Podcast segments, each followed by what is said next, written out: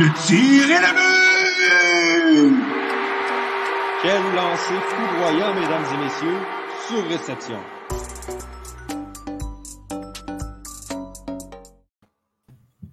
Écoutez, on essaye vraiment de ne pas parler du Canadien à ce réception en prolongation. On essaie vraiment de, de, se concentrer plus sur le reste du monde du hockey parce que, euh, croyez ou non, euh, la planète hockey ne tourne pas seulement autour du Canadien, mais euh, l'organisation euh, semble s'en foutre complètement avec ce qui s'est passé cette semaine. donc, on va être obligé d'en parler, malheureusement ou non. donc, bienvenue à ce deuxième épisode de Sur Réception en prolongation. Thomas Fond à l'animation en compagnie de Douali, Ibrahim, Nicolas Charon et Filémon Lafanière. Prémont, les gars, comment ça va? Ça va bien, toi? Très bien, merci. Euh, écoute, on va sortir de défendre la pièce en partant. Euh, pour ceux qui vivent en dessous roche euh, dans la dernière semaine, le Canadien a euh, congédié euh, son directeur gérant Marc Bergevin. et ce que Trevor Timmons et Paul Wilson qui ont été relevés de leur fonction et ils ont également nommé Jeff Gordon, ou tout nouveau titre de président des opérations hockey de l'équipe euh, premièrement, euh, les gars, vos impressions, on commence avec euh, toi, Nick. moi, dans le fond, pour, pour sortir ça directement du chemin, là, je pense pas que Marc Bergevin, c'est un mauvais DG. J'ai vu quelques trucs passer dans la dernière semaine que je suis pas mm-hmm. nécessairement d'accord. Je vais commencer en disant ça. Ceci dit, je pense que le temps était venu il y a eu des mouvements, des fois, qu'on peut remettre en question, entre autres Dvorak, est-ce qu'on a payé trop cher? Euh, est-ce qu'on a bien remplacé chez Weber? On a parlé la semaine passée avec David Savard que peut-être c'était pas le bon candidat, des trucs comme ça. Mais encore là, il ne faut pas oublier que les Canadiens, c'est quand même rendu en finale l'année passée. COVID, pas COVID, ça reste quand même tout un exploit. Fait en partant de ça, moi, je pense que ça va quand même faire du bien aux Canadiens d'amener un vent de renouveau un peu dans l'équipe, une nouvelle façon de voir les choses parce qu'on a vu avec Marc Bergevin, au final, ça a marché. Puis on va espérer qu'avec la nouvelle direction, ça aille bien euh, de ce côté-là. Mm-hmm. Toi, Phil? Euh, moi, je suis 100% d'accord avec Nick. Euh, la seule chose qui me titille légèrement, c'est la manière que Bergevin a été traité dans tout ça. ça fait neuf ans qu'il était directeur général de l'équipe. Il vient d'avoir la COVID, isolé chez lui puis il apprend euh, son congédiement ou son possible congédiement euh, sur, les, sur Twitter, dans le fond, sur les médias sociaux. Je trouve qu'il n'a pas été super bien traité par Jeff Wilson puis par euh, l'état-major du Canadien.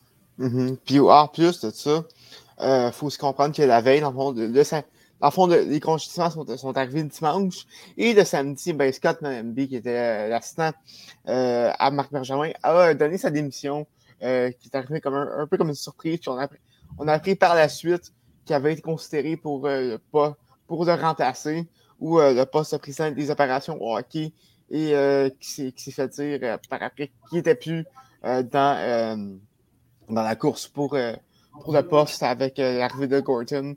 Il n'a pas bien pris et honnêtement, c'est un peu un, coup pas, je dirais, du côté de la du Canadien. toi, d'où grand ménage, T'en penses quoi? Ben, moi, je trouve ça un peu dommage. Par, euh, je suis d'accord avec les gars. C'est dommage vraiment euh, que Bergevin soit parti. Surtout qu'à mon avis, c'était le meilleur directeur général que le Canadien a eu euh, dans les 20 dernières années. Ben, en fait, mhm. depuis, depuis Serge Savard, depuis 93. Mhm. Puis, c'est vraiment dommage comment ça s'est terminé parce que pour vrai, si on regarde le parcours de Bergevin, ça avait vraiment bien commencé. Là. Puis ce qui l'a tué, c'est vraiment sa loyauté envers Trevor Timmons. Parce que Trevor Timmons, mm-hmm. c'est là que ça a vraiment payé cher pour le Canadien de Montréal parce que on le voit là, comme le, mauvais, le mauvais recrutement, le mauvais développement des joueurs, certains choix douteux. Ça a vraiment, à la fin, ça a vraiment payé cher, non seulement pour Marc Benjamin, mais pour l'avenir du Canadien de Montréal, parce qu'ils sont obligés de, reconstruire, alors que dans les, dix dernières années, ils ont quand même eu, euh, je crois, trois choix dans le top 10, dont deux dont deux qui étaient dans le top 3. Ouais, Galchenyuk au début, puis euh, Kokanyemi évidemment en 2018. Puis ça, c'est euh, vraiment fait mal. Et Sergachev aussi. Sergachev, c'est ça que je vous dis, comme les trois. Puis c'est vraiment dommage que, euh, que Bergevin s'est fait congédier alors que, à mon avis, il a quand même eu un bilan relativement bien comparativement à ses, à ses prédécesseurs. Puis ça, c'est dommage dans, dans l'ensemble parce que euh, sa loyauté à, envers Trevor Timmons lui a coûté cher. Oui, euh, vraiment. Ben, Timmons, je le répète, je ne sais pas pour vous les gars, euh, mais d'après moi, il a connu un excellent repêchage en 2007 quand il a touché euh, Pacioretty, McDonough et euh, Piquet. Euh, puis depuis ça, il, en a profité beaucoup de, ce, repêchage, de, de ce repêchage-là pour rester beaucoup plus longtemps qu'il aurait dû rester. Selon moi, il, il, aurait dû partir depuis au minimum 2000, ou 2016, c'est pas plus ça. Je ne sais pas pour vous. 100% d'accord avec toi. Euh, quand on regarde tous les choix de première ronde du Canadien depuis euh, 2009, il en reste presque plus avec l'équipe. Je pense qu'il reste Peeling, il reste Caulfield, puis il va rester euh, Goulet, puis, euh, euh, puis Logan Mayou, qui ne joue pas encore dans la Ligue nationale. Donc, il y en ouais, Logan deux. Mayou, ça, on a. C'est un autre cas. oh, on va, on va le mettre sur le side en, en attendant de voir ce qui se passe de son côté. Donc, il y en a juste deux qui jouent en ce moment, euh, puis qui, ont par- qui sont partagés entre la LNH et la Ligue américaine cette année sur, euh, sur 12. Là. Fait que c'est pas euh, le meilleur bilan. Non, euh, effectivement. Euh, Écoutez-moi, le- les gars, je vais, je vais y aller un peu d'une- d'un d'un hot take, encore une fois. Je pense que moi, moi j'aurais, si c'est- si- si- si c'était pas de euh, tout, ce qui s'est passé samedi avec la démission de, de B, j'aurais laissé Benjamin finir euh, la saison. Euh, vous me direz, vous me direz euh, ce, que, vous- ce que- que vous en pensez là-dessus. Mais honnêtement, on s'entend que cette année, c'est une saison de transition. Et euh, je pense pas, je pense pas que que le Canadien allait faire série. Là, on, va, on, on va en parler plus tard, mais on sent le Canadien s'enligne pour avoir une, un, un, un DG euh, recru, un DG, euh, un, D- un DG sans expérience au poste de directeur gérant. Euh, donc, je sais pas, mais je pense que, que, que j'aurais été mieux de, de voir s'amener au printemps en, douceur plutôt que d'arriver en plein milieu de, la saison avec une équipe en crise, une équipe euh, qui, qui est sans direction. Ça reste juste une distraction euh, dans, dans, dans la fin des joueurs, dans l'entourage d'équipe.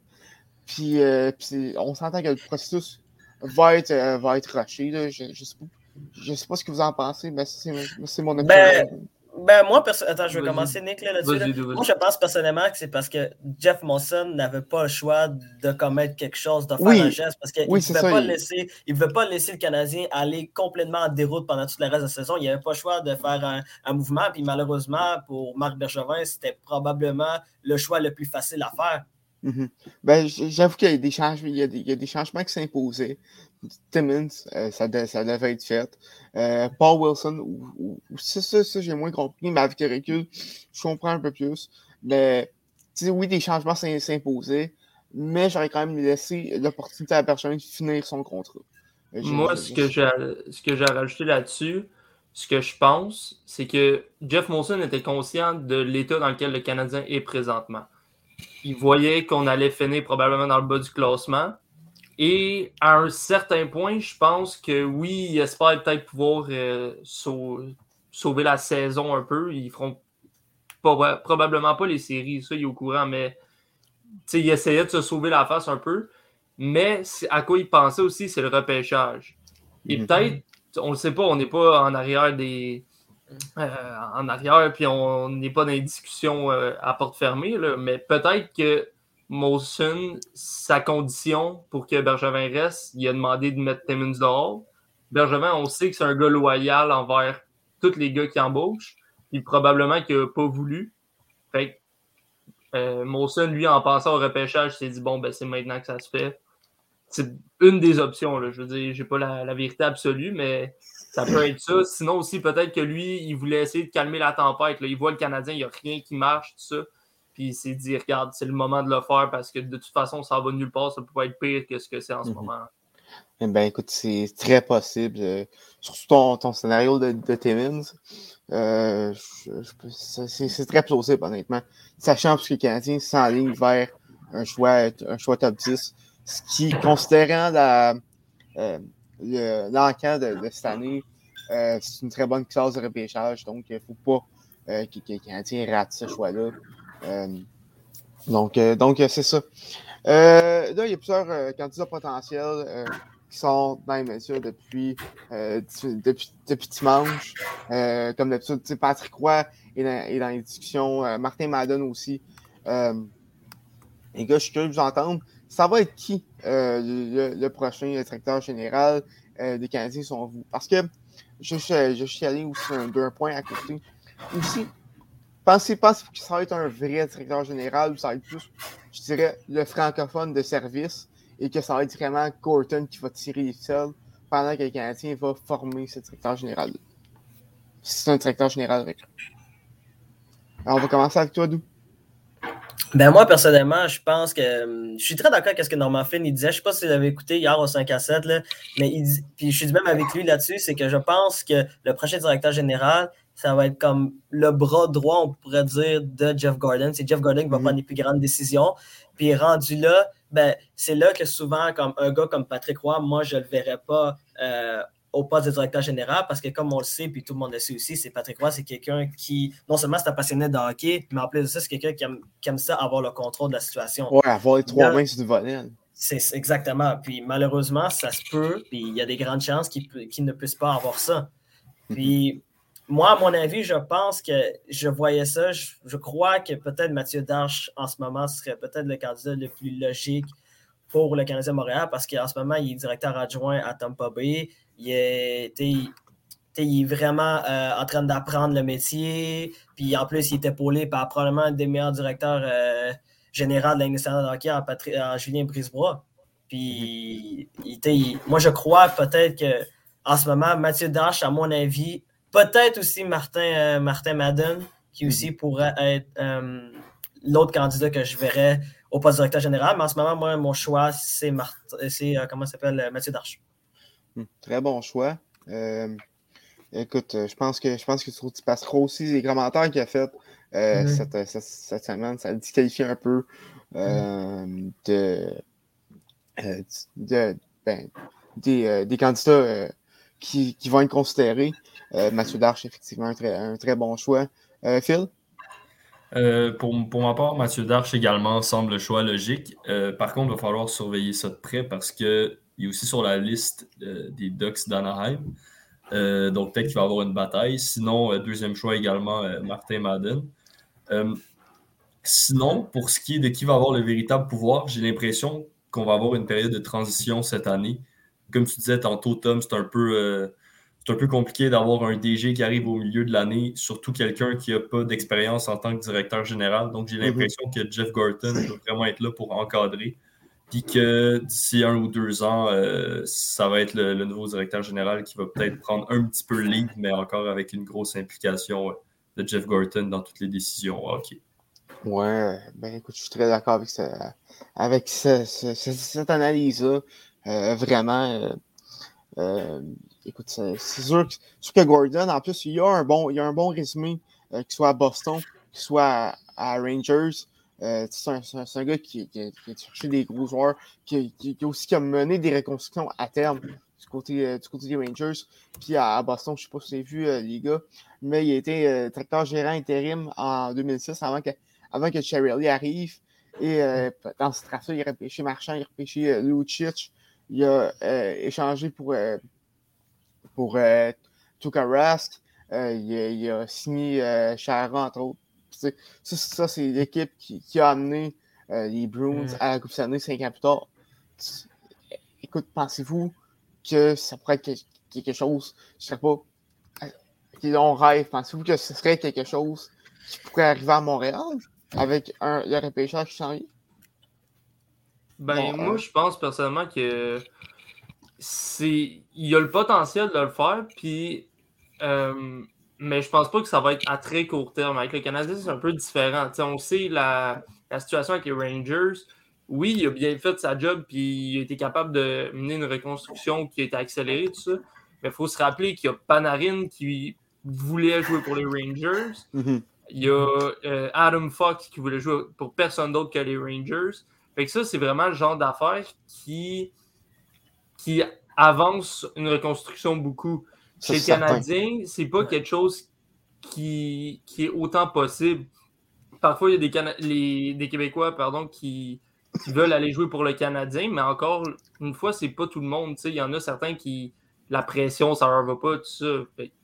on va voir ce que ça va donner, mais j'ai pas nécessairement l'impression que ça peut être aussi vite que, par exemple, ce que Gorton a réussi à faire avec les Rangers. Puis, euh, ton côté, les, candidats, les candidats et tout ça? Ben, euh, moi là-dessus, je suis pas mal d'accord avec les deux gars. Selon moi, le, du moins de l'extérieur, le choix logique, c'est vraiment Mathieu Darche. comme Dou il a dit, il apprend avec un des meilleurs, selon moi. Puis c'est vraiment quelque chose que l'organisation du Canadien, ça leur donnerait un, gros plus d'avoir euh, un, gars comme Mathieu Darche et qui travaille avec Jeff Gorton. On sait que Jeff Gorton, comme on a dit, il, sait qu'est-ce qu'il fait, il a une très bonne réputation. Donc les deux ensemble, selon moi, ça peut marcher. Et effectivement, je ne les connais pas personnellement encore une fois, mais j'ai l'impression peut-être qu'un gars comme Mathieu Darche peut mieux travailler en équipe qu'un Patrick Roy. Mais ceci dit, je ne suis pas autant de la vie tranché que certains ont que c'est impossible que Patrick Roy ça marche. Sincèrement, je suis quand même d'avis que ça pourrait fonctionner. Puis si jamais ça arrive, je vois pas ça comme une catastrophe du tout. Euh, je lui laisserai la chance de, faire ses moves avant de, dire quoi que ce soit sur son travail. Écoute, c'est intéressant, surtout euh, du côté de Patrick Roy. Euh, moi, de mon côté, je verrais plus Martin Madden comme directeur gérant du Canadien. il est avec les Ducks depuis, une, depuis au-dessus de, 15, ans, 20 ans. Je ne sais pas, je fais exact devant moi, mm-hmm. mais euh, il, y a d'expérience déjà dans la ligue, beaucoup plus que les autres candidats. Euh, Mathieu Darchin, Picard, tout ça. Euh, L'organisation, je ne sais pas pour vous, mais sans moi, Jeff Solomon et euh, le, gars pour rester à Anaheim comme DG. Et je ne sais pas à quel point que euh, sa décision, tu t'as été un peu, je dirais, bypassé par, par lui pour remplacer mm-hmm. Bob Murray ça pourrait venir jouer dans, dans balance pour qu'il vienne à Montréal. Puis Martin Madden aussi, je peux rajouter de quoi, c'est pour vrai, à côté recrutement, il a vraiment été excellent aussi. Mm-hmm. Genre, je peux penser euh, au repêchage de 2011 avec les, avec les Ducks, qu'il a repêché la même année, puis en plus, il y avait le 30e choix total à ce moment-là, fait que c'était, il était en fin de première ronde, puis il a quand même repêché Ricard Raquel, euh, John Gibson, qui est gardien numéro 1. Oui, puis il a aussi repêché Cam Fowler. Cam Fowler. Euh, aussi, comment il s'appelle, Josh Manson. Dans, dans, dans, le même draft. C'est quand même mm-hmm. assez. C'est un fait quand même important. Puis il a vraiment bien repêché durant les dernières années. Puis c'est un gars qui est excellencé pour le recrutement au Québec.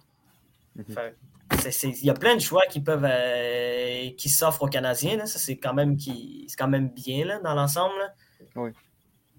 Écoute, c'est ça, qui va être intéressant de voir, c'est plein de bons candidats euh, qu'on a au Québec euh, qui pourraient venir euh, aider, les Canadiens, c'est sûr.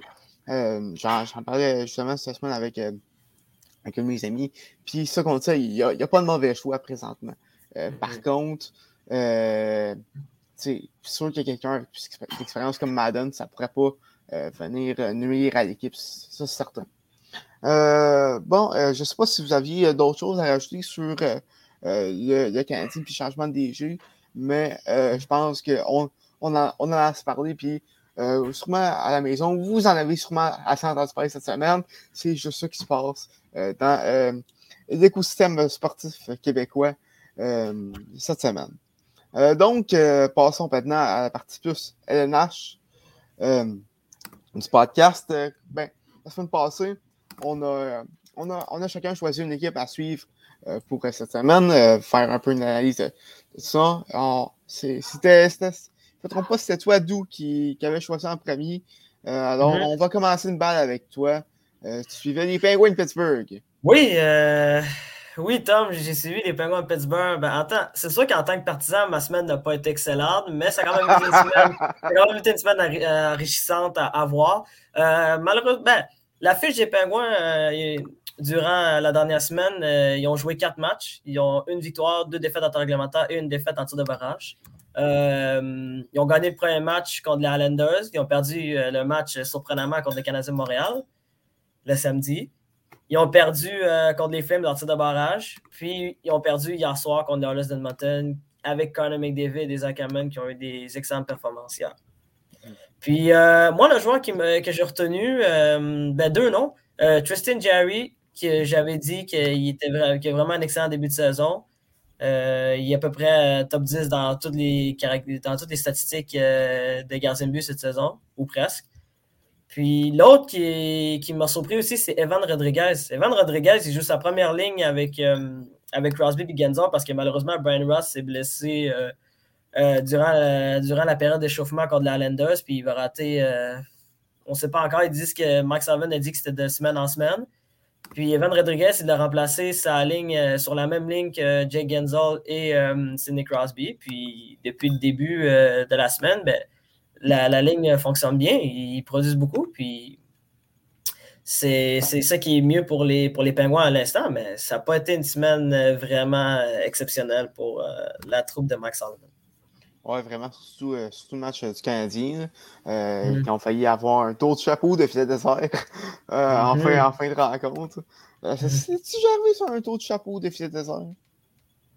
Peut-être bien, mais il faudrait, faudrait demander à- Au département de recherche. au département de recherche. Ouais. Euh, donc, euh, écoute, une semaine un, un peu piscine du côté des, du côté des pingouins. Euh, mais euh, quand même, très bonne analyse euh, de ton côté. Euh, Phil? Donc moi, euh, cette semaine, je suivais euh, les sénateurs d'Ottawa.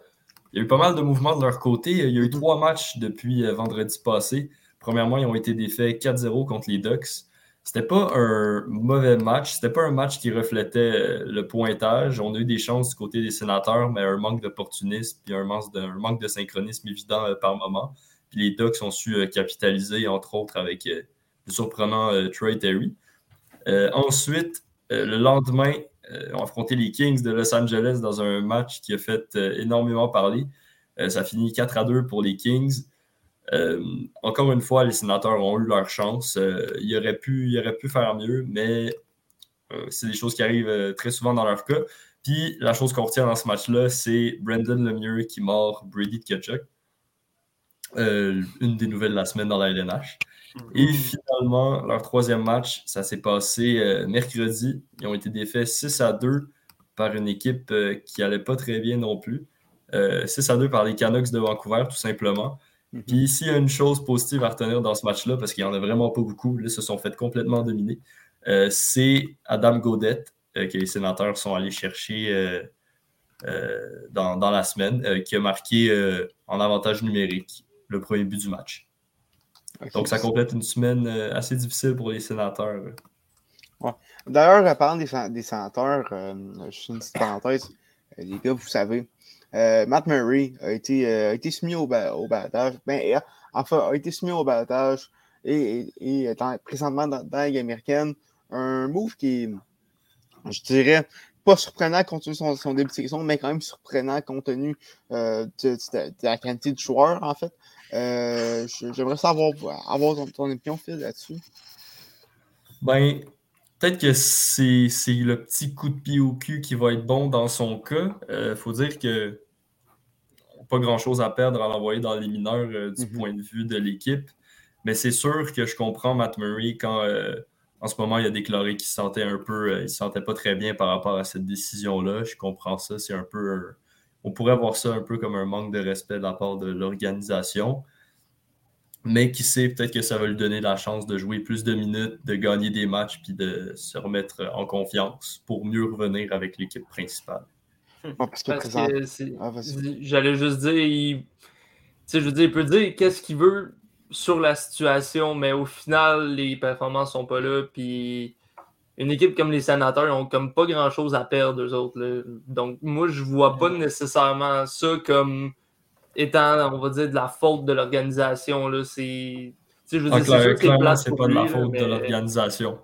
Mais c'est sûr que aussi quand, quand, quand tu joues avec une équipe euh, avec les sénateurs devant toi, c'est plus dur d'avoir des bonnes statistiques puis de récolter les victoires. Écoute, écoute, moi je peux dire une affaire par rapport à Matt Murray. Matt Murray n'est plus le même joueur qu'il était non seulement à l'époque des, euh, deux Coupes Stanley consécutives des Pingouins, mais en plus de ça, ce qui l'a pas aidé, c'est que j'ai l'impression qu'il s'est jamais remis du décès de son père en début de 2018. Ça, ça l'a vraiment fait de mal parce que Euh, après ça, ses performances ont commencé à descendre. Il y a eu les blessures, il y a eu le manque de régularité, il y a eu son problème aussi de la mitaine, parce que ce gars-là, sa plus grande faiblesse, c'est sa mitaine. Il n'est pas capable d'arrêter. Il n'est pas capable d'arrêter un ballon de plage. Guys, ça fait pitié, là.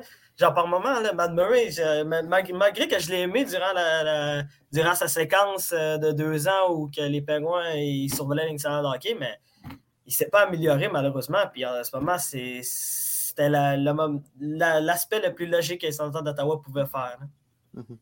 Parce qu'on regarde sa fiche présentement, euh, en six matchs joués, euh, cinq défaites, 3,26 euh, de moyenne de but alloué et seulement 890 de pourcentage d'arrêt. C'est loin d'être fameux. des sénateurs qui sont présentement au dernier rang d'addition d'addition atlantique. Pensez-vous que ça que qui, va, va, sauver sa saison un peu que, euh, que, que, cette rétrogradation-là va sauver, sa, va sauver sa saison un peu? Vas-y, Phil. Ben, je pense que ça va être dur de sauver sa saison dans ce cas-là parce que euh, ben, s'il reste avec reste dans la Ligue américaine, ça va être une déception personnelle pour lui, même s'il réussit à gagner des matchs. C'est sûr que c'est pas là où il veut se retrouver. Et mhm. s'il se fait remonter avec les sénateurs, ce qui va probablement, euh, probablement arriver, j'imagine, d'ici la fin de la saison, euh, ben, encore là, comme on dit tantôt, les, depuis tantôt, les sénateurs, c'est pas une puissance, puis ça va être compliqué, même s'il joue de manière divine, puis qu'il apprend à contrôler sa mitaine euh, pour arrêter des ballons de plage. ça va être quand même très difficile d'enchaîner les victoires. donc, je pense que sa saison va être pas mal gâchée. Mhm. Moi, ce que j'ai à dire là-dessus, c'est que à voir comment il a joué à date, ça va prendre une blessure chez les gardiens parce que je vois vraiment pas à quel point il pourrait bien gauler pour que les sénateurs se disent OK, on va le ramener. À date, c'est vraiment difficile. Puis c'est pas juste une question de confiance. C'est plus creux que ça en ce moment. Je vois vraiment pas, sans qu'il y ait de blessure, sans qu'il y ait rien, qu'est-ce qui pourrait arriver. Peut-être un échange une équipe qui a besoin d'un deuxième gardien, ça pourrait l'aider, mais à part de ça, sincèrement, ça va être difficile pour lui de revenir, j'ai l'impression. Ben écoute, même là, il était sur, il, était sur le balatage. Puis il n'y a personne qui l'a pris. Donc, euh, ben, il y a un gros contrat aussi. Il, il gagne 6 millions par année. Fait que c'est vraiment difficile de, pour Matt Murray de, de bouger quelque part là, sans qu'une sans équipe ait vraiment euh, peu de place sur sa, sa masse salariale. Hein. Mhm. Ben, ben, il serait peut-être échangé contre un contrat aussi, c'est peut-être ça. Aussi, mhm. peut-être. Mais tu sachant que les Coyotes euh, se, cherchent un, un gardien, puis qui ont, qui, ont de la misère à atteindre le plancher, euh, écoute, j'ai de la misère à voir comment il aurait pu ne pas le prendre, ce Matt Murray. Même, même s'il n'est pas capable d'arrêter un, bon plage avec Hamilton, ça reste quand même un, un, gardien, un bon gardien, un gardien potable. Ouais, mais les, les Coyotes, je pense, font la course vers le bas présentement. Je pense que ça, ça faisait pas leur affaire de le prendre, je pense. ouais, c'est sûr. Euh, euh, écoute, moi de mon côté, euh, je surveillais l'avalanche du Colorado cette semaine. l'avalanche qui, qui a connu une semaine, je dirais, en dents vraiment. ça a commencé euh, le vendredi avec une défaite de 3-1 face aux Stars. Euh, les Stars qui ont, qui, ont, frappé très tôt dans le match euh, en marquant deux buts sur les trois premiers tirs. D'ailleurs, Darcy Camper qui n'a pas été vraiment occupé lors de ce match-là, seulement 22, 22, 22 tirs qui ont été amenés dans cette direction, 19 arrêts de son côté. Mais vraiment, vraiment, les Stars, les Stars, je dirais, ont dominé un peu euh, cette rencontre-là, malgré le peu de tirs qu'ils ont, fait du côté de sa balance. On, on, sentait qu'il manquait d'inspiration euh, dans, ce, match-là. Euh, par contre, Kyle McCarr, qui, a continué sa, sa, séquence de, points qui, est rendue vraiment assez impressionnante depuis, depuis qu'il est revenu. J'ai malheureusement pas le chiffre exact devant moi, mais euh, euh, depuis qu'il est de retour, sa blessure est en, est en feu. Euh, même, chose pour, euh, pour Kadri depuis quelques semaines. donc, Donc, euh, donc ça, du côté de l'Avalanche, euh, un premier match qui, qui, qui est à revoir, euh, comme ça. Euh, après ça, c'est poursuivi euh, le lendemain, samedi, contre les Prédateurs, une victoire de 6 à 2 euh, pour, pour, la, pour l'Avalanche.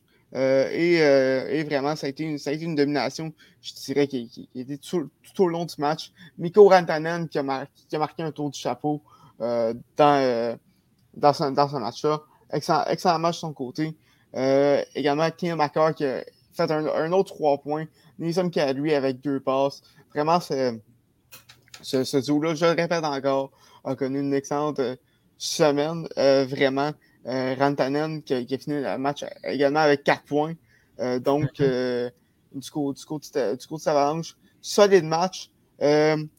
Et hier, je ne sais pas si, si vous l'avez écouté ce, ce match-là, mais euh, on une, une, une raclée, une DG, se sont fait lessiver. Prenez n'importe quel synonyme que vous voulez. Euh, mais euh, vraiment, c'est un match à oublier euh, du côté de Avalanche, surtout pour le retour au jeu de Nathan McKinnon. Défaite de 8 à 3 face au, face au Maple Leafs. Austin Matthews, qui a connu un excellent match sans moustache, tour de chapeau de son côté. Euh, Enfin, enfin. ah, ouais, enfin, effectivement. Euh, Michael, Michael, Bon- Michael Bunting, qui continue son surprenant début de saison, je serais du côté des Leafs, avec trois passes. Euh, euh, Tavares a, a également trois points. Euh, donc, les Leafs, qui sont, qui, qui sont des équipes qui pourraient, être- qui être intéressantes à prendre, qui, qui vont très bien ce temps-ci. Qui, ont, qui ont vraiment eu une partie de plaisir face euh, à l'Avalanche. Mais Nathan Kadri, qui a marqué deux buts à, à son retour à Toronto, ça, j'étais un peu surpris euh, de voir Mhm. qu'il n'avait pas joué. Ça fait quand même trois ans, deux ans qu'il a été échangé euh, au Colorado. Euh, donc, euh, deux buts à son retour.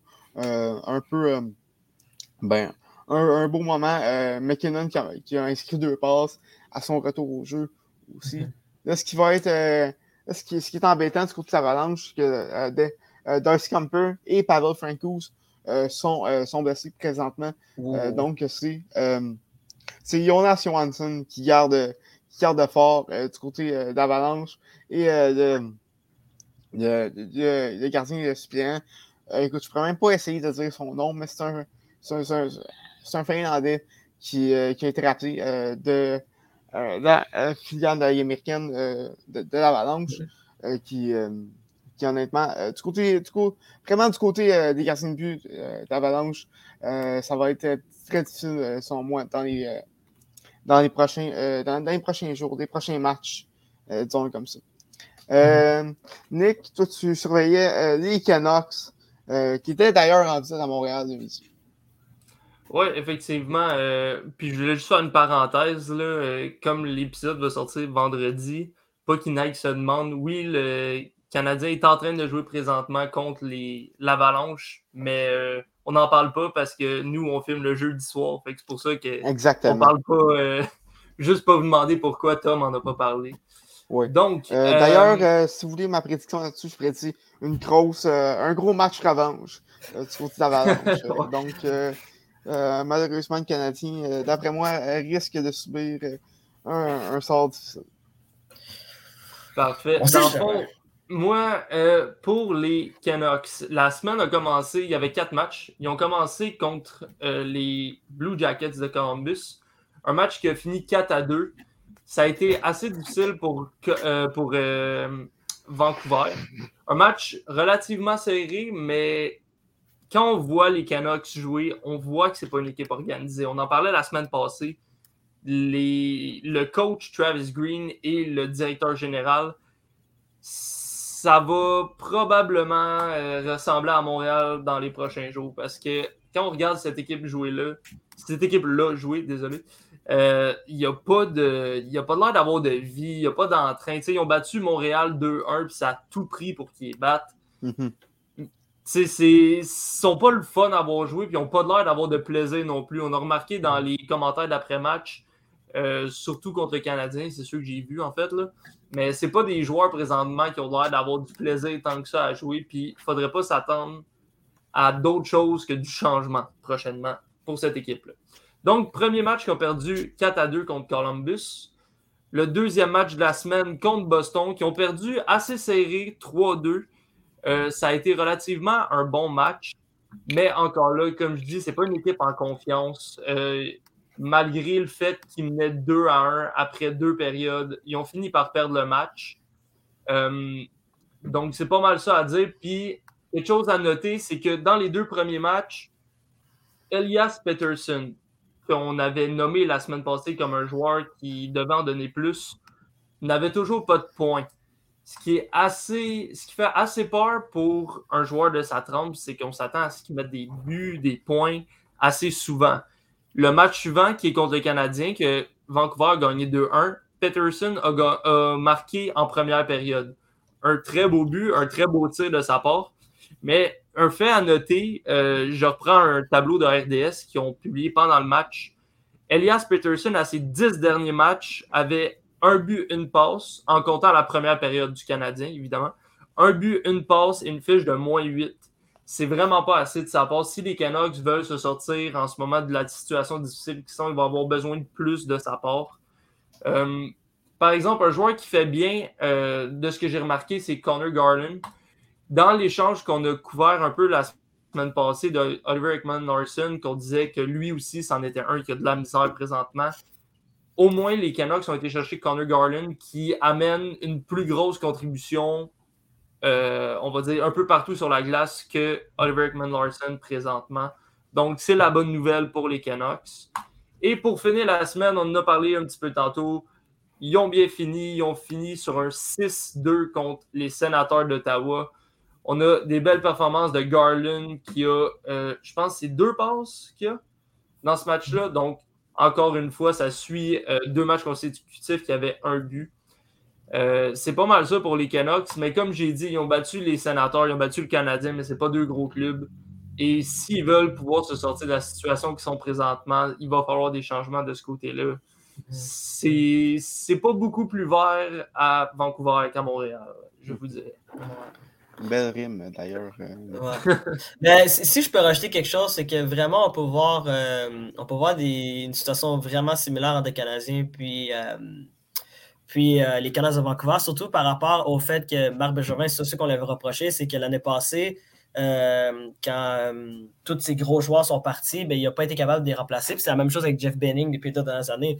Parce que parce qu'en 2020, ils ont une belle séquence, surtout dans la bulle où ils se sont rendus en deuxième ronde contre. Euh, ils avaient perdu contre qui déjà avait poussé Vegas à, à, à, sept matchs. oui. C'est ça. Puis après ça, ils ont perdu beaucoup de joueurs, surtout défensivement. tu parles d'Alexander Adler, des, des Christopher Tanev. Ils ont perdu Schmidt l'année passée. Ah, ils ont perdu Troy Stetcher. Il y avait aussi Markstrom qui est parti euh, euh, durant la, la, journée des joueurs autonomes. Puis, ils ont eu beaucoup, beaucoup de départs. Puis malheureusement, ils n'ont pas été capables de, de, couvrir ces absences-là. Puis en ce moment, euh, ça, il paye cash. C'est un peu comme le Canadien. Il manque, il manque certains joueurs à certains postes qui sont primordiaux. Mm-hmm. Mais euh, je pense que ce côté des Canucks, c'est en comparaison avec, les Canadiens. Je pense qu'ils ont quand même réussi à bien. Je ne serais pas totalement remplacé, mais quand même bien, bien nanti, je dirais, côté remplacement oui, il perd Jacob Markstrom, ça fait mal, mais il y avait Thatcher Demko qui, qui, qui, attendait en, arrière. Il y a Michael DiPietro dans, dans, dans les américaine.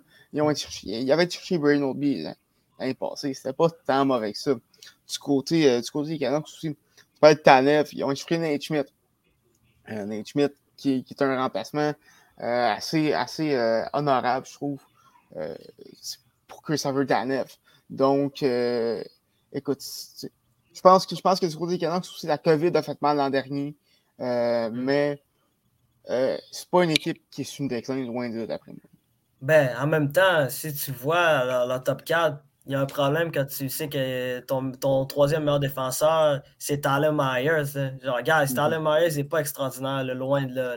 il y a vraiment des saisons très, très difficiles. Puis il y a un mauvais contrat également.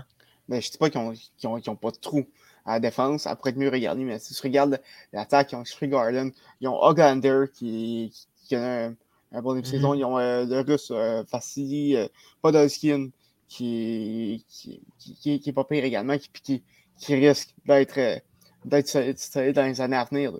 Les, les Mhm. Canucks, oui, ont besoin de changement, mais c'est pas une équipe qui, qui d'après moi, est en reconstruction. Je, je sais pas pour vous. là.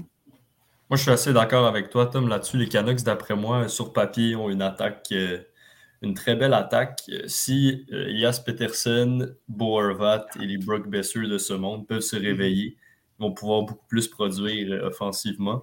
Puis ils ont aussi JT Miller, qui est un des meilleurs joueurs, euh, Mhm. un, un des joueurs les plus complets de la LNH, qui a encore marqué un but phénoménal contre, contre les sénateurs, un but digne de Connor McDavid. Donc je pense vraiment que les Canucks, comme Tom, euh, comme Tom dit, il n'y a, pas une reconstruction aussi grosse à faire qu'à Montréal. Ils sont quand même plus avancés du côté euh, de l'attaque. La défense, Ouais. c'est une autre histoire. Mhm. Bon. C'est euh, c'est un autre aff- affaire, effectivement. Euh, donc, euh, on va faire euh, nos choix d'équipe à la fin de l'émission, comme, comme on va faire dans, dans, les prochaines, dans les prochaines semaines. Très hâte d'entendre vos analyses pour la semaine prochaine, pour vos équipes respectives, les gars.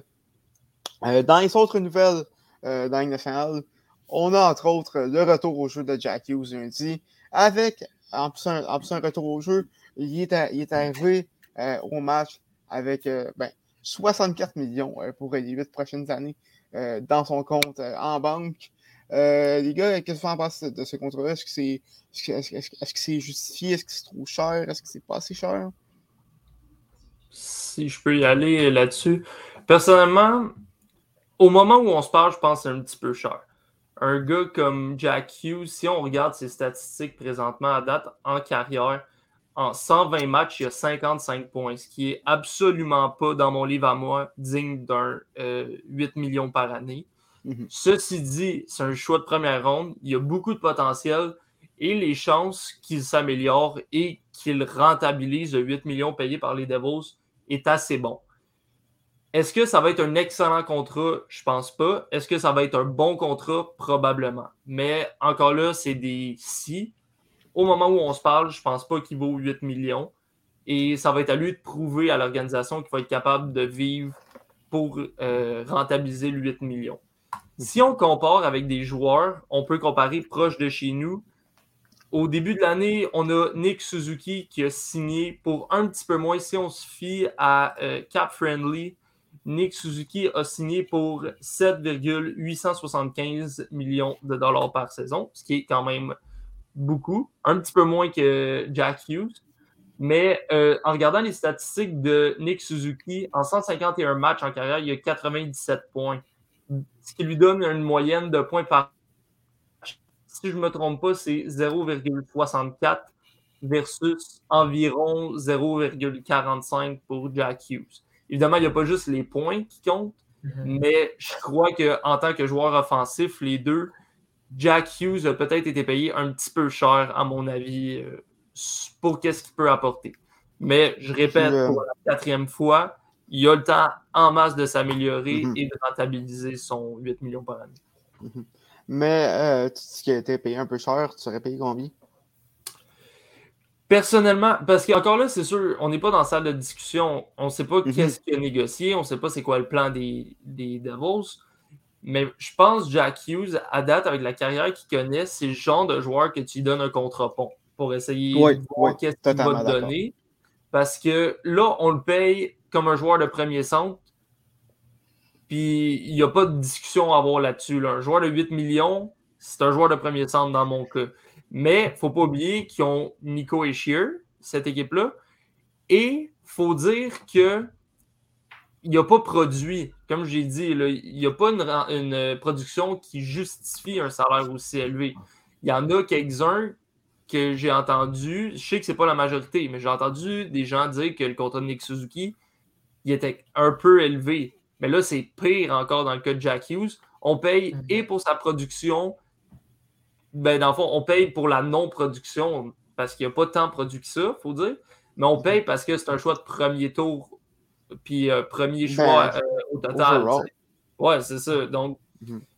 c'est ça. C'est un, un couteau à double tranchant. S'il se met à produire à pratiquement un point par match, les Devils, ils vont sortir gagnants. Mais il va falloir qu'ils se mettent à produire. Ça, c'est pas fait. Là. Dans la Ligue nationale, c'est c'est une autre marche. Mhm. Ben écoute, je pense que je suis. En fait, je peux pas être plus d'accord que ça. Euh, tu sais, oui, Jack Hughes a un potentiel incroyable. Euh, oui, c'est un, premier, un premier choix. Mais présentement, nationale, ça, il n'y a rien prouvé encore. Oui, euh, il y a du talent, c'est ça, c'est certain. Un aveugle pourrait voir ça. Mais euh, écoute, il faut, faut qu'ils se mettent à, à avoir une meilleure production que, que- que ça. C'est pour ça que euh, moi, je- moi, j'ai arrêté d'un- d'un- d'un d'un- d'un contrat pont peut-être à 200, à 4, euh, 4 millions, 4 millions et demi. tu sais. Mhm.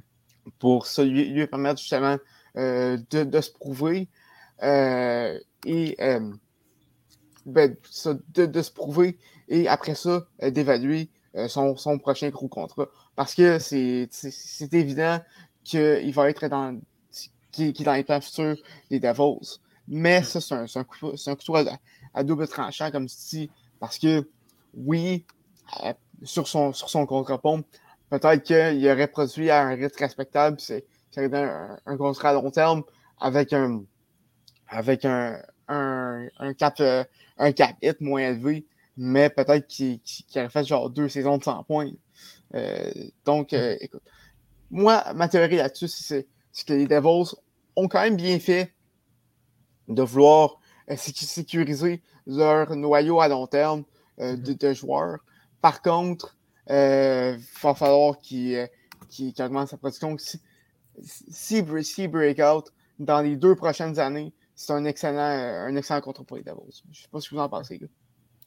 Ben, moi, moi, je suis d'accord avec vous, mais il y, a- il y a une petite. il y a un petit... Genre, je suis partiellement d'accord avec vous. Genre, moi, je crois que les Devils de New Jersey, qu'est-ce qu'ils ont vraiment essayé de faire? Ben, c'est un pari. C'est littéralement un pari qu'ils ont, voulu faire parce que il faut se dire, des fois, qu'est-ce qui est un peu dangereux avec les, avec les, comme vous les appelez, ce qui est dangereux, c'est que, par exemple, si Jack Hughes il finit par exploser l'année prochaine ou dans les deux prochaines années, ben, il y a des chances qu'il demande non seulement encore plus, mais il y a des chances que vu que New Jersey, c'est un petit marché, puis que peut-être qu'ils ne vont pas gagner l'année prochaine ou dans deux ans non plus, ben, il voudra aller ailleurs pour le prix qu'il demande. Ça, c'est vraiment un peu euh, risqué à faire parce qu'en même temps, tu te dis, ben, c'est Jack Hughes, il produit pas tant, fait que tu peux te permettre, mais si, si ce gars-là, il peut exploser du jour au lendemain, là, là, peut-être que cette, à la fin de l'année, il va être extraordinaire, puis les prochaines années, il va être extraordinaire. Donc, moi, je comprends en, en partie pourquoi New Jersey, on lui ont tout de suite donné ce contrat-là, c'est parce que ils ils se sont dit, écoute, on va faire le pari que Jack Hughes, d'ici les huit prochaines années, il va être un des meilleurs joueurs dans l'extérieur de hockey, puis que ça va être le pilier de notre équipe. Mhm. Puis c'est puis c'est ça que, à mon avis, à mon avis, ils ont quand même bien fait parce que si, si Jack Hughes il finit par atteindre le potentiel qu'on voit de lui, ben 8, 8 millions par année, les gars, c'est c'est- c'est un excellent contrat, là. Mhm. mais c'est pas pour tout de suite. Mais j'ai on une va- question on- pour vous après, les gars. Mm. Vas-y, finis, excuse-nous. Ben, écoute, moi, c'est ça que je vous dis, c'est que, à mon avis, c'est un pari, pari risqué, mais c'est un excellent pari New Jersey. Je ne sais pas si moi, je l'aurais fait personnellement, mais je crois que c'est un excellent pari. Ok, J'ai une question pour vous, les gars. Mhm. Selon vous, au New Jersey, là, je parle pas en ce moment dans le line-up, là. je parle pour vous, c'est qui le centre numéro un? Est-ce que c'est Jack Hughes ou c'est Nico Ishier? Nico Ishii. Jack Hughes. Si tu, si tu me en, demandes ce moi, moment, en ce moment, c'est Nico Ishier, je pense. à ce moment, c'est Nico Escher, mais à long terme, c'est clairement Jack Hughes. Parce que, Clairement, Jack Hughes. je vais vous... Moi, je suis pas 100% sûr de ça. Parce que à le voir jouer, il est bon. Il a du talent. Comme j'ai dit, c'est un premier choix overall. Mais à le voir aller présentement, il n'y a rien qui me donne la garantie que ce joueur-là va devenir assurément le centre numéro un en avant de Nico Eshier. Quand on regarde sur Cap Friendly, encore, Nico Eshier est payé 7,25 millions par année. Est-ce que Jack Hughes aurait pu être signé dans des contrats similaires? Peut-être que lui ne voulait pas. Les Devils se sont assurés de ses services en lui donnant plus. Mais Mhm. je crois que quand tu regardes ça, est-ce que la différence est assez grande avec Nico Eshier pour te dire OK, on te donne pratiquement un million de plus? Moi, je trouve que c'est beaucoup payé. Surtout que quand on sait que Nico Eshier a été identifié comme le leader de l'équipe, c'est le capitaine. Je Mais sais que c'est pas le. je sais que c'est pas le seul point à, à prendre en note, mais Ouais, moi, je suis pas sûr à quel point Jack Hughes mérite 750 000 de plus qu'un Nico Ishier. À long terme, ça pourrait faire mal. En ce moment, ils ont la place sur la masse salariale. Cette année, ils ont 11 millions, plus ou moins, de libres. L'année prochaine, évidemment, il va en avoir moins avec le Hughes qui rentre en compte et tout ça. Mais est-ce qu'il aurait pu se garder plus de place? J'ai l'impression qu'il y aurait eu de quoi à faire. euh, Mais en même temps, il y a un contrat de Piquet Subban qui finit à la fin de l'année. Fait que déjà là, ils vont Ouais. de la masse a sans ça. moins. Il y a ça. Mais, euh, par contre, Nick, euh, moi, si j'ai quelque chose à dire là-dessus, c'est que Isher, après deux, deux saisons dans la LNH, c'est vrai qu'il y avait des meilleures stats, euh, des meilleures statistiques que Jack Hughes. Par contre, Ishier, il est là depuis 2017-2018, puis à chaque année, il n'y a jamais eu de progression. Il y a un parcours assez linéaire. On sait à quoi s'attendre, à peu près euh, 50-55 points par année. Euh, Peut-être qu'il va pouvoir en faire 60 euh, dans ses meilleures années. Euh, par contre, Jack Hughes, on a vu une nette progression entre sa saison recrue et sa saison l'année passée. Euh, il avait fait 21 points en 61 matchs sa saison recrue. L'année passée, il en a fait 31 en 56.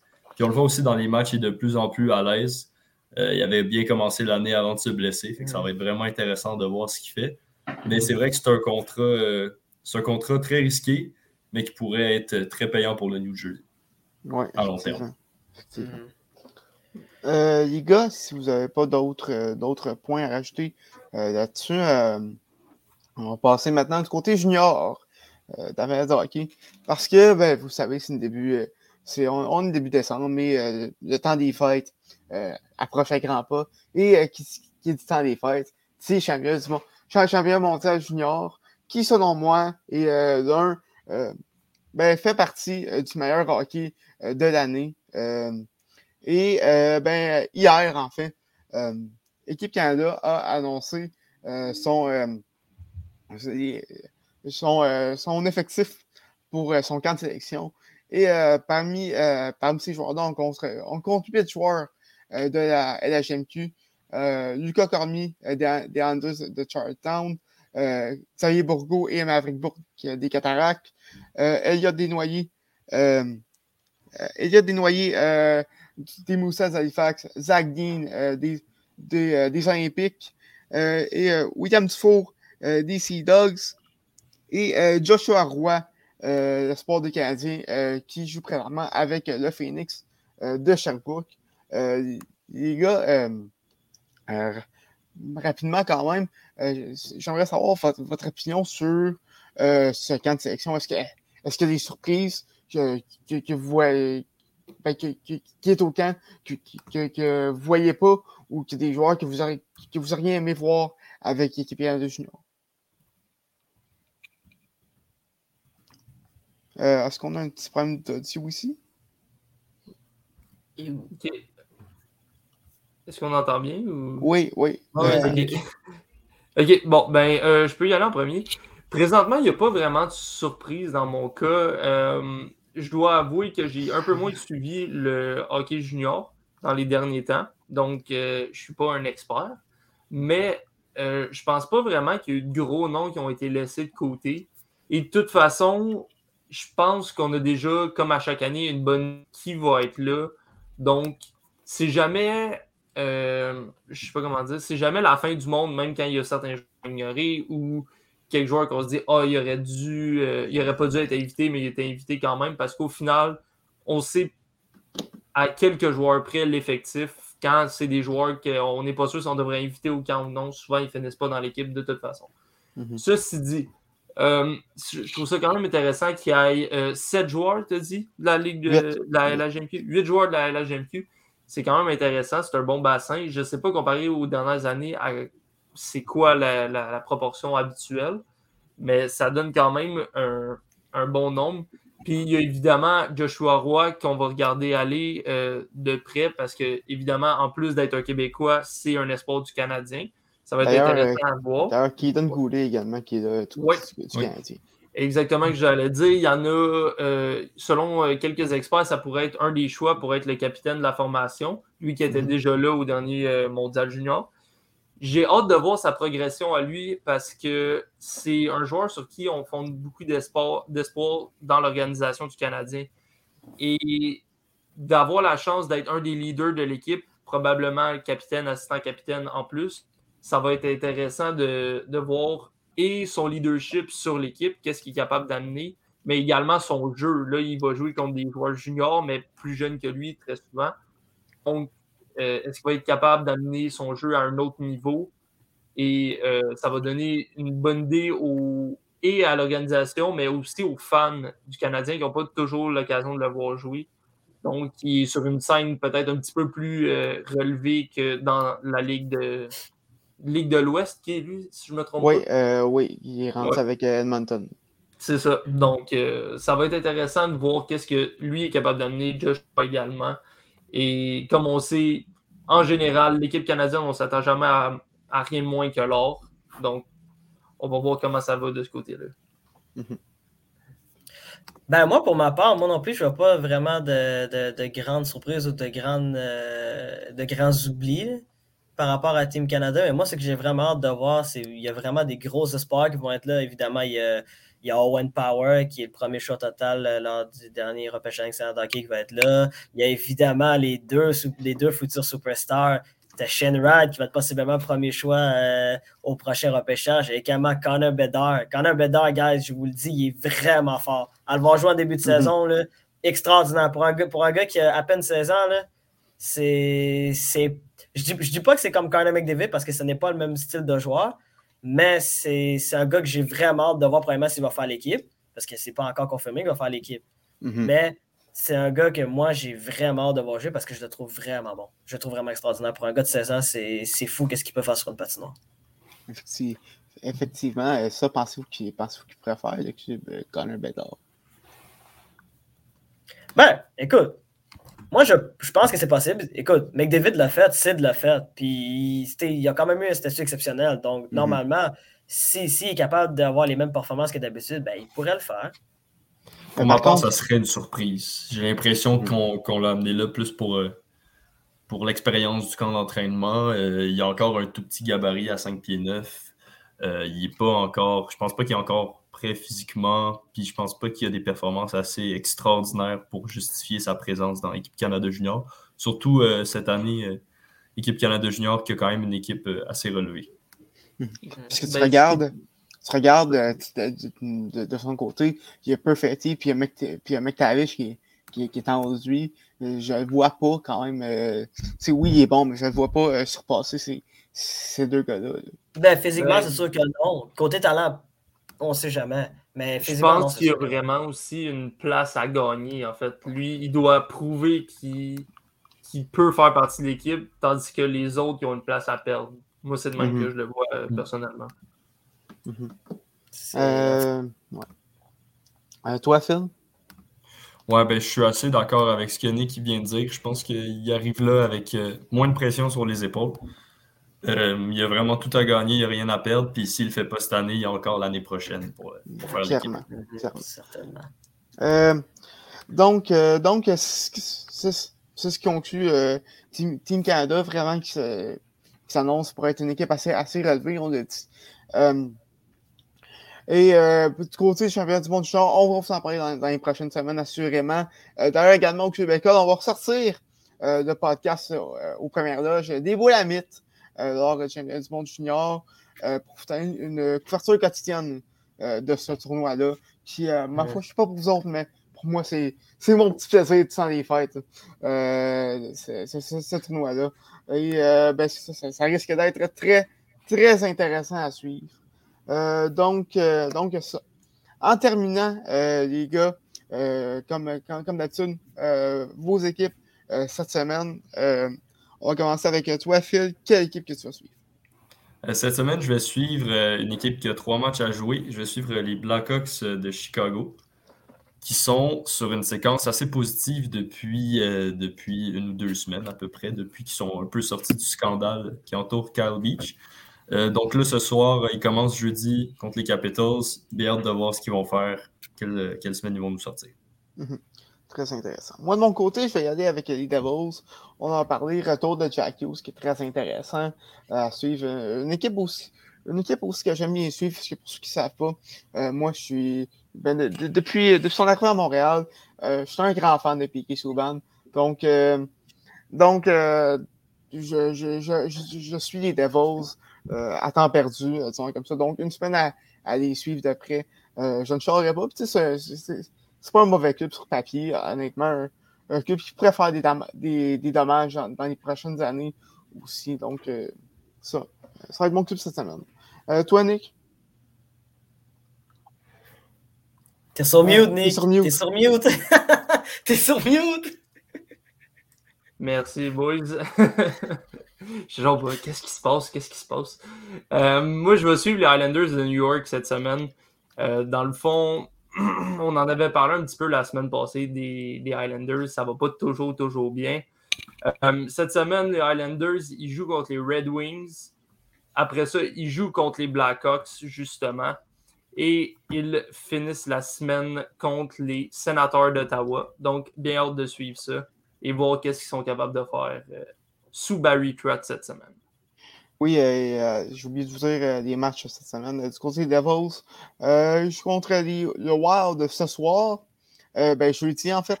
Euh, les Jets euh, vendredi. euh, les Sénateurs lundi. Et euh, les Flyers mercredi. Donc, semaine très occupée euh, du côté euh, du New Jersey. Et en terminant, euh, quelle équipe euh, est-ce que tu suis? Euh, moi, je vais suivre les Oilers d'Edmonton. Euh, c'est une équipe euh, très, euh, très diversifiée euh, offensivement. On peut, on peut se dire, ils ont possiblement les deux meilleurs joueurs dans l'excellent de hockey en ce moment, Mhm. euh, Connor McDavid et Leon Draisaitl. Puis ils ont une jeune équipe assez excitante. puis ça va être vraiment un plaisir pour moi de les voir jouer. En ce moment, ben, la- durant la semaine qui arrive, ils ont trois matchs. Ils vont jouer contre Seattle, les Dogs Anaheim et aussi le Wild du Minnesota. Donc, c'est l'équipe que je vais surveiller. Ça, vraiment un très très bon choix de ton côté. Euh, je suis un peu, un peu jaloux de pas avoir y pensé. Euh, en, en terminant, euh, le Canadien joue samedi face, au, face aux Prédateurs de Nashville. Vos prédictions pour, pour ce, pour ce match-là, ça termine combien? Ça dépend. Il, joue à Nashville ou à Montréal? À Nashville, À? Nashville. Ben, moi, je pense que. Moi, je dirais peut-être à 4 ans à Nashville. Moi, je vais y aller pour le upset. Je vais dire 3-2 Montréal. Ouais, moi aussi, je vais y aller euh, juste pour faire différent. Je vais dire 4-2 Montréal. Euh, écoute, moi, je vais y aller. euh, euh, je pense que je vais juste prédire, pré- prédire euh, des, des, des volets du côté canadien, mais un 5 à 1 Nashville. euh, je pense que je pense que vraiment euh, Nashville c'est en- sont en feu. Donc euh, ça. Il Philippe devrait Forsberg a faire. marqué 4 buts à son dernier Ouais, match. Philippe. Forsberg a marqué 4 buts, effectivement. Euh, mardi. Non, mais nous, on a donc, Jake euh, Allen, donc correct. Mhm. Jake Allen qui va sauver les meubles du côté du Canadien. Euh, mais c'est 5-1 euh, 5-1 Nashville. Euh, le Canadien, d'après moi, qui, ne- qui devrait avoir euh, de, de la misère. euh, contrairement au euh, dernier match face aux Prédateurs.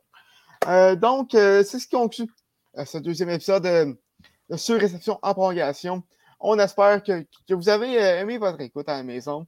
Et euh, on espère vous retrouver euh, la semaine prochaine. à l'écoute d'un d'un autre épisode de, Sur-Réception. Vous pouvez également entendre l'équipe principale le mardi à, à 13h, à 13h30 euh, en live sur Facebook, YouTube et Twitter. Euh, de notre côté, si tout va bien, on aurait commencé les lives après les fêtes. Donc, euh, vous pourrez euh, nous voir la face également sur les différents réseaux sociaux du Club École. Et ben, en attendant la semaine prochaine, passez une très bonne semaine de hockey à la maison. Et en mon personnel et au nom de toute l'équipe du, Club École, on, on souhaite de passer une bonne semaine. Le tir le but! Quel lancer foudroyant, mesdames et messieurs, sur réception.